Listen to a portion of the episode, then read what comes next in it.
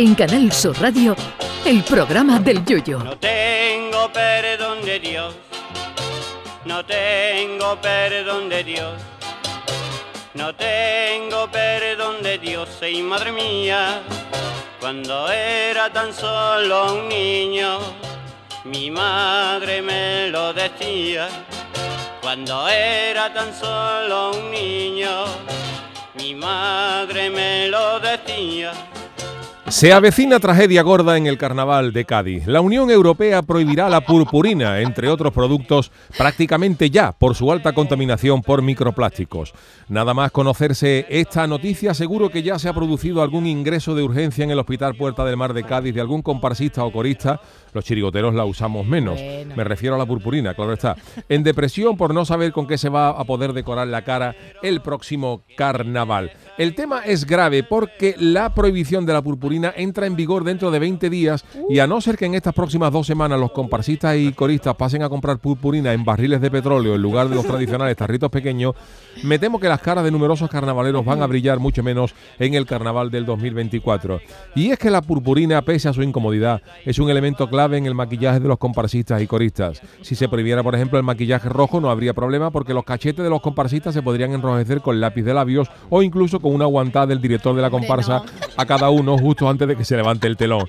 Pero la purpurina es otra cosa, y eso que es un elemento altamente resultón, pero muy molesto. Los que en alguna ocasión la hemos usado sabemos que quitarse la purpurina completamente es más difícil que tirar un penalti con un globo. Por más que te laves, siempre queda alguna mijita brillante en la cara, aunque te des con rotaflex, con disco gordo, que eso no hay manera de quitarlo del todo. Y esa mijita de purpurina que se te queda en la cara brilla como el dios Ra de los egipcios cuando le pega el sol y es capaz de dejar con los ojos como el maestro de Kung Fu al que tengas al lado si no lleva una ray de las gordas. La purpurina es un producto de difícil sustitución en el carnaval de Cádiz, la verdad. Se ve que los rectores de la Unión Europea no han visto ninguna final del fallo de los últimos 30 años y no son conscientes de la dimensión de esta tragedia para nuestra fiesta. Ese comparsista y o corista poco agraciado con la cara llena de purpurina era otra cosa. Ese careto que ya no se venía en los tarros de veneno se veía disimulado con tal brillo que tú no sabías si estabas viendo a un comparsista mellao o a una bola de espejo de esas de las discotecas.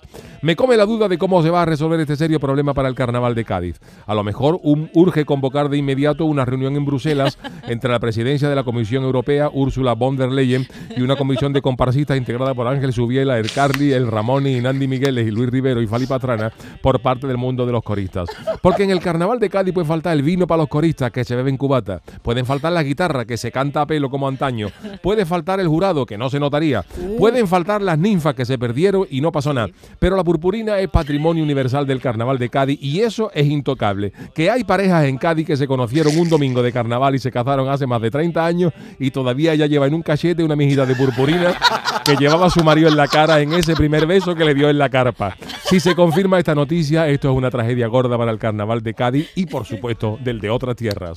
Ay, mi velero, velero mío, Canal Sur Radio. llévame contigo a la orilla del río. El programa del Yoyo.